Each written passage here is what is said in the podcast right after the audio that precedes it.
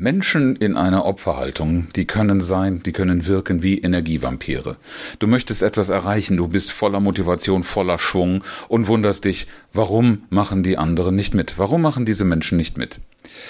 Wenn du dich diese Frage ernsthaft stellst und nicht nur zur Verurteilung der anderen nutzt, dann hast du eine reelle Chance, wie du Mitarbeiter aus dieser Opferhaltung herausbewegen kannst. Darum soll es in der heutigen Episode gehen. Viel Spaß!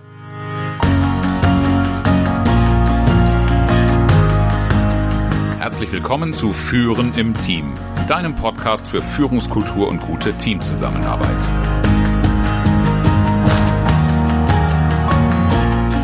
Mein Name ist Oliver Bayer. Ich helfe Teams, ihre Zusammenarbeit zu stärken und Erfolge zu feiern, ohne Verantwortung abzuschieben.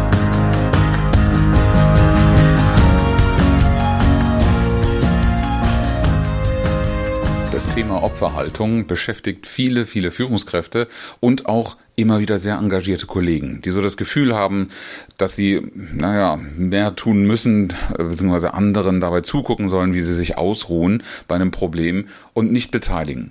Wie bewege ich einen Mitarbeiter aus seiner Opferhaltung, ist auch in der vergangenen Woche in gleich zwei Veranstaltungen an mich als Frage herangetreten äh, worden.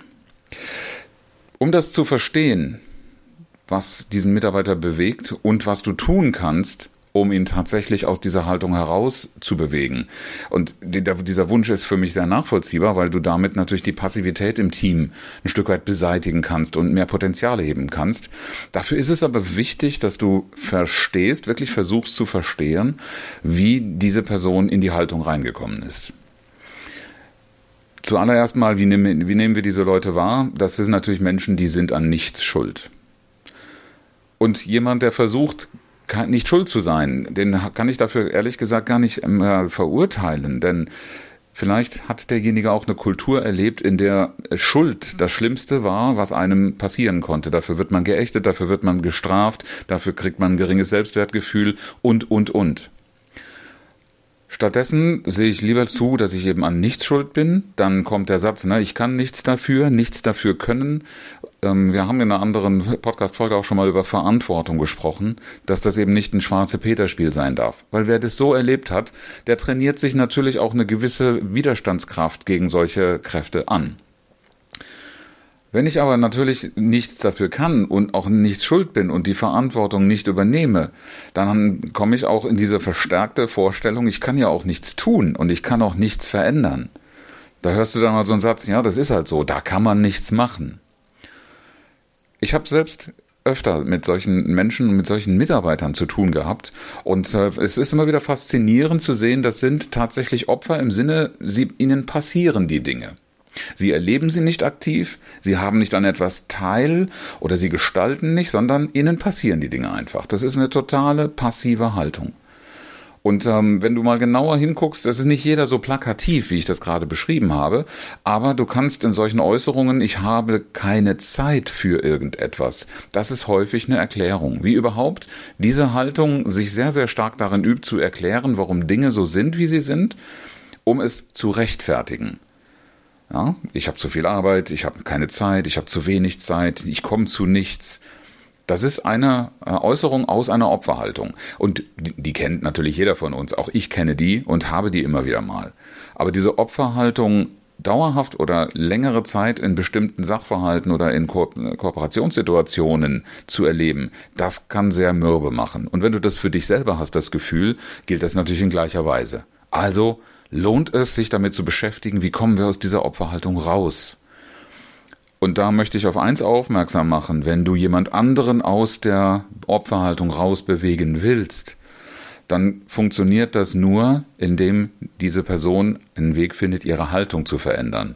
Du kannst jemand anderen nicht verändern. Ist jedenfalls ein Glaubenssatz, dem ich sehr treu bleibe, auch wenn die Versuchung groß ist, Menschen irgendwie verändern zu wollen, damit es ihnen besser geht. Da darf ich mich immer selber mal wieder äh, zur Raison rufen. Opferhaltung ist eine innere Einstellung und um die zu verändern und zwar nachhaltig zu verändern, brauche ich selbst eine Vorstellung davon, dass das Sinn macht, dass das hilft und so weiter. Ein Satz, der mich immer sehr fasziniert hat, aber der vielleicht nicht in jedermanns Ohr gut klingt. Das ist, wer will, der findet Wege, wer nicht will, findet Gründe. Du erkennst also ein Opfer auch daran, ob es dir alles Mögliche erklärt, wie es ist, oder ob es eher auf der Suche danach ist, Probleme zu lösen, Dinge zu verbessern, einen Weg zu entwickeln, äh, Fortschritt zu erreichen, kreativ zu sein, gestalten zu wollen. All diese Dinge, die wir in den Prozessen auch brauchen, also etwas erreichen wollen. Wer das wirklich will, wer diese Haltung innerlich hat, der sucht nach Wegen. Der erklärt ja nicht, warum es nicht geht.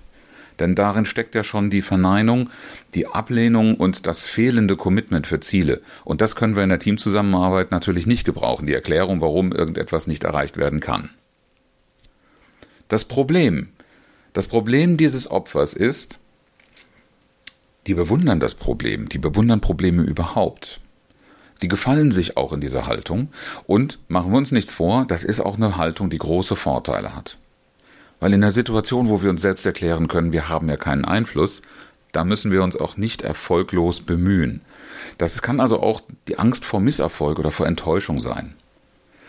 Aber das lässt die Leute halt darin verharren, dass sie keine Lösung suchen, dass sie erst recht keine Lösung haben und auch keine Bereitschaft zeigen, Verantwortung zu übernehmen. Und gerade das erlebe ich aber vielen Führungskräften, dass sie das von ihrem Team sich wünschen, weil die Übernahme von Verantwortung auch eine Entlastung bedeutet. Und du bist dann als Führungskraft etwas besser unterwegs, dich darum kümmern zu können, was deine Führungsaufgabe ist und was deine eigentliche Verantwortung bedeutet. Und du bist nicht gezwungen, ständig selbst einzugreifen und dein Fachwissen mit einstreuen zu müssen, auch wenn das vielleicht manchmal ganz schön Spaß macht. Diese Menschen in der Haltung haben aber auch nicht die Grundvoraussetzung, sich zu entwickeln. Die lernen nicht dazu. Fehler sind in so einer Haltung natürlich nur der Nachweis, dass sie nicht okay sind. Gegen sowas müssen sie sich wehren. Und deshalb ist auch die Bereitschaft und die Fähigkeit dazu, aus einer Fehlerkultur eine Lernkultur zu machen, mit dieser Haltung sehr, sehr schwierig. Im Gegenteil, es wird sogar eher versucht, Veränderungen zu sabotieren weil vielleicht der Glaube nicht daran da ist, dass man etwas lernen kann, weil auch der, der Blick dafür, wozu das gut sein kann, das ist alles nicht da. Und jetzt kommt der Punkt, wenn du versuchst, auf so etwas mit Druck zu reagieren, dann verstärkst du diese Haltung. Es ist nicht etwa so, dass da irgendwelche Mauern sind oder Schwachstellen, durch die du leicht durchkommst. Jemand, der sich in dieser Haltung eingenistet hat, der kann sich vor allen Dingen sehr, sehr gut wehren. Und deshalb äh, bedeutet die Erhöhung von Druck auf der einen Seite nur der Gegendruck. Das heißt, du kannst dir eine blutige Nase holen. In einigen wenigen Fällen wirst du vielleicht mal mit der Brechstange irgendwo durchkommen. Aber den Druck zu erhöhen, das ist nicht der Weg, mit dem du es tatsächlich auf Dauer bei solchen Menschen schaffst. Die machen es sich nur noch sicherer und gemütlicher in der Komfortzone und bauen noch dickere und höhere Mauern. So ein Druck zum Beispiel, der kann auch mit Sarkasmus oder mit Ironie rauskommen. Es gibt diesen schönen Spruch, den bringe ich auch gerne mal in Seminaren für einen Schmunzler. Aber ähm, wenn man dahinter guckt, dann erkennt man schon ganz schnell die Problematik der Haltung. Ne? Haben Sie einen Vorschlag oder sind Sie Teil des Problems? Und lass dir das mal auf der Zunge zergehen, auch was deine eigenen hm, Probleme angeht oder wenn du auch zu deiner Führungskraft oder zu anderen gehst und eine Lösung verlangst. Hast du einen Vorschlag? Hast du einen Beitrag zur Lösung? Oder bist du Teil des Problems, weil du dich selber eben auch nicht bewegst? Aber diese, dieser Satz äh, könnte natürlich eine Ansprache an Opferhaltung sein, nur auch damit geht wieder Druck aus, wenn die Haltung oder die Beziehungsebene nicht gut entwickelt ist. Also vorsichtig mit solchen Äußerungen, vorsichtig mit Ironie oder allem, was als Aggression verstanden werden kann. Und ich habe schon darüber gesprochen, wie kommt es denn dazu, dass Opfer so sind? Sind die von Geburt an so? Ist das eine Persönlichkeitsfrage? Zum Teil mag das eine Persönlichkeitsfrage sein. Weil wenn man sich mal mit Modellen beschäftigt, dann gibt es schon Merkmale bei Persönlichkeiten, die sehr viel offener auf Veränderungen und auf Entwicklungen reagieren, die auch auf Vorwürfe nicht so kritisch reagieren. Also natürlich liegt einiges da in der Persönlichkeit, aber die Haltung, die Entscheidung, wie ich mit meinen Charaktermerkmalen umgehe, das ist immer noch etwas, was man unabhängig von einer Persönlichkeit selbst beeinflussen und entwickeln kann. Aber stell dir einfach mal vor, Menschen, die sehr lange in einer hierarchischen Führungskultur gearbeitet haben. Und ich begegne vielen solchen Menschen. Die werden mir oft vom Auftraggeber beschrieben als Betonklötze, als völlig unflexibel, als ewiggestrige, die jegliche Art von Idee und Innovation ablehnen. Und wenn ich dann mit diesen Menschen ins Gespräch komme, dann erlebe ich ganz andere Menschen die aktuell durchaus ihre Besorgnis haben, die auch sich durchaus bewusst sind, was gut ist, die sich aber oft nicht verstanden fühlen. Viele dieser Menschen haben eine Geschichte hinter sich, wo Vertrauen enttäuscht worden ist. Und die haben schlicht Misserfolgsangst, die haben Angst, wenn sie jetzt dann doch noch mal was probieren, dass sie dasselbe wieder erleben. Das ist ja gar nicht unbedingt in dem Kontext, in dem du versuchst, etwas zu bewegen oder mit ihnen gearbeitet hast, entstanden.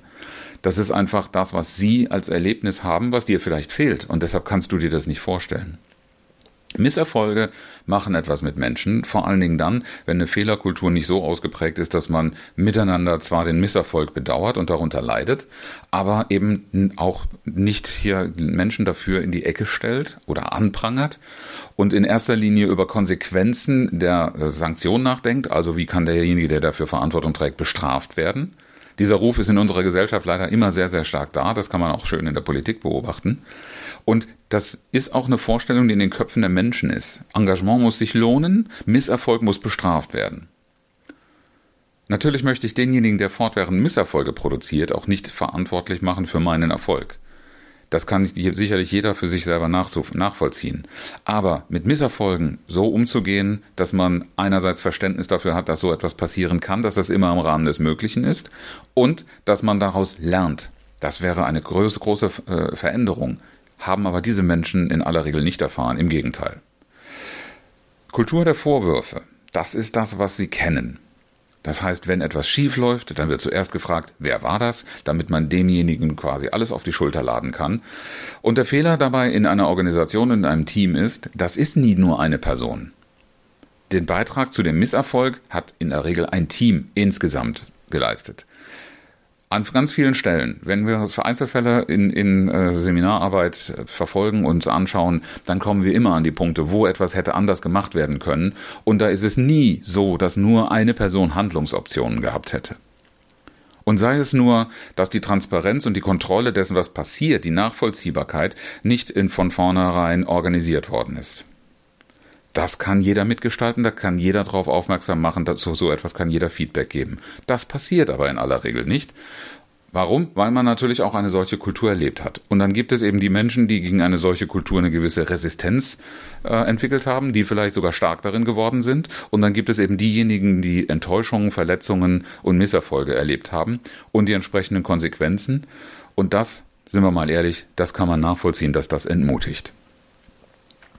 Jetzt haben wir lang genug das Problem beschrieben und die Opferhaltung, die wir uns nicht wünschen und die wir ja auch verurteilen, weshalb wir Menschen aus dieser Haltung herausbewegen wollen, weil sie Passivität bedeutet und das heißt, ich kriege nicht das gesamte Potenzial aus dem Team raus, ich kriege nicht die Leistung, die ich eigentlich kriegen könnte und die ich auch verdient habe, oder? Die Lösung liegt darin, dass wir uns angewöhnen, uns auf Augenhöhe zu begegnen. Denn sowohl die Opferhaltung als auch die dazu entsprechende Gegenhaltung, nämlich die Vorwurfshaltung, derjenige, der fortwährend den anderen herabwürdigt und nur darin anspricht, wo das Defizit ist und was falsch ist. In vielen äh, Unternehmenskulturen wird nämlich über das Positive nicht gesprochen und zumindest nicht in adäquater oder ausgeglichener Weise, so dass man merkt, dass beide Seiten gesehen werden.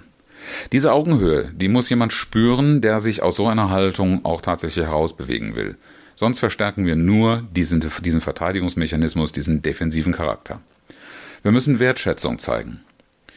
Und Obacht, Wertschätzung ist ein Begriff, der nicht von allen gleich verstanden wird. Ich meine hier keine Lobhudelei, ich meine hier nicht etwas positiv einfärben, was wirklich kritisch anzusehen ist. Aber niemand hat 100% Bullshit beigetragen. Und das, was die Bemühungen waren, das, was die Absichten waren und das, was gut gemacht worden ist, anteilen. Das mag zwar nicht den Aufschlag gegeben haben für die Situation und deshalb auch den Misserfolg nicht verhindert haben, aber es ist etwas, was man anerkennen kann. Das wird meistens in solchen Fällen ausgeblendet. Das hat ein solches Opfer, ja, diese, diese Opferhaltung, der Mensch in der Opferhaltung nicht erfahren. Bedürfnisse und Motivationen sind für solche Menschen oft nie die Themen gewesen, die jemand anders akzeptiert hätte oder die sie selbst ausgesprochen haben. Wer sich nämlich in einer solchen Haltung einigelt, der kommuniziert viel weniger. Der zieht sich zurück. Oder die Kommunikation, die passiert, also das muss deshalb kein introvertierter Mensch sein, sondern das können durchaus Menschen sein, die in einer sehr oberflächlichen Kommunikation drin bleiben. Bedürfnisse und Motivation herausfinden. Und wie kriege ich das hin? Wenn Menschen nicht gewohnt sind, darüber zu sprechen, dann kann ich als Kollege oder als Führungskraft ohne weiteres mit offenen Fragen auf diese Menschen zugehen. Ich kann es zum Thema machen und ich kann zeigen, dass das relevant ist und dass wir darauf Rücksicht nehmen, dass wir darauf eingehen. Rücksicht nehmen heißt nicht, dass wir den Menschen alles recht machen. Wir müssen schon Rahmenbedingungen schaffen, damit wir erfolgreich sein können. Aber wir müssen auch verstehen, wo Motivationen von Menschen liegen und ihnen die Chance geben, diese Motivation einzubringen. Das heißt nicht, dass sie machen können, was sie wollen, sondern dass sie das Motiv für das, was wir von ihnen brauchen, selbst entdecken und dürfen. Das setzt nämlich die Energien frei. Und dann muss ich natürlich weit fort, fortwährend aus dieser Haltung heraus Initiativen ermutigen, die passieren. Die kann man durchaus kritisch begleiten, aber eben nicht nur kritisch und vor allen Dingen die Initiative an sich würdigen und verstärken. Damit das gut funktioniert und ich für die Initiativen nicht jeden Schritt vorgehen muss, braucht es natürlich Orientierung. Orientierung zu geben durch ein Leitbild, das wir verfolgen, durch eine Vision, durch Strategien, all diese Dinge, die in Unternehmen oft sehr formal gehandhabt werden, aber oft in der Kommunikation der Unternehmen nicht verankert sind. Die können hier an der Stelle genau diese Räume gut gestalten, wo die Mitarbeiter mehr Eigenverantwortung, mehr Initiative zeigen sollen. Und das einfachste Mittel, was wir erkennen und worüber das ich in dem Podcast schon ein paar Mal gesprochen habe, ist die Vereinbarung von Zielen. Wohlbemerkt, die Vereinbarung von Zielen, die heißt, was kann der andere dazu auch noch einbringen? Inwiefern kann er dazu auch noch mitgestalten? Diese Lösung ist natürlich nichts, das du als Instantpulver eben mal aufrühren, äh, verabreichen kannst und dann ist ein Mensch gleich verwandelt. Wir reden hier darüber, dass wir nachhaltig die, die Kultur des Miteinanders, der Zusammenarbeit und der Führung betrachten müssen und auch gezielt daran arbeiten.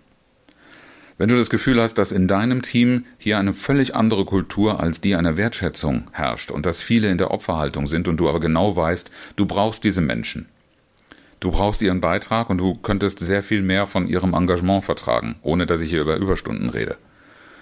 Dann sprich mich gerne an. Per E-Mail oder in den sozialen Medien.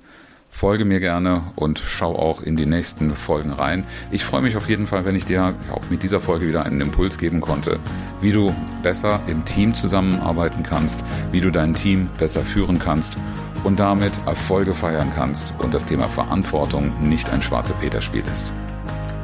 Das inspirierende Zitat heute von Ernst Ferstl. An Zeit fehlt es uns vor allem dort, wo es uns am Wollen fehlt.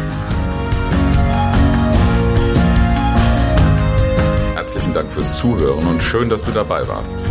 Bis zum nächsten Mal in diesem Podcast, wenn es heißt Führen im Team, Zusammenarbeit stärken und Erfolge feiern, ohne dass Verantwortung abgeschoben wird. Ich freue mich auf dich.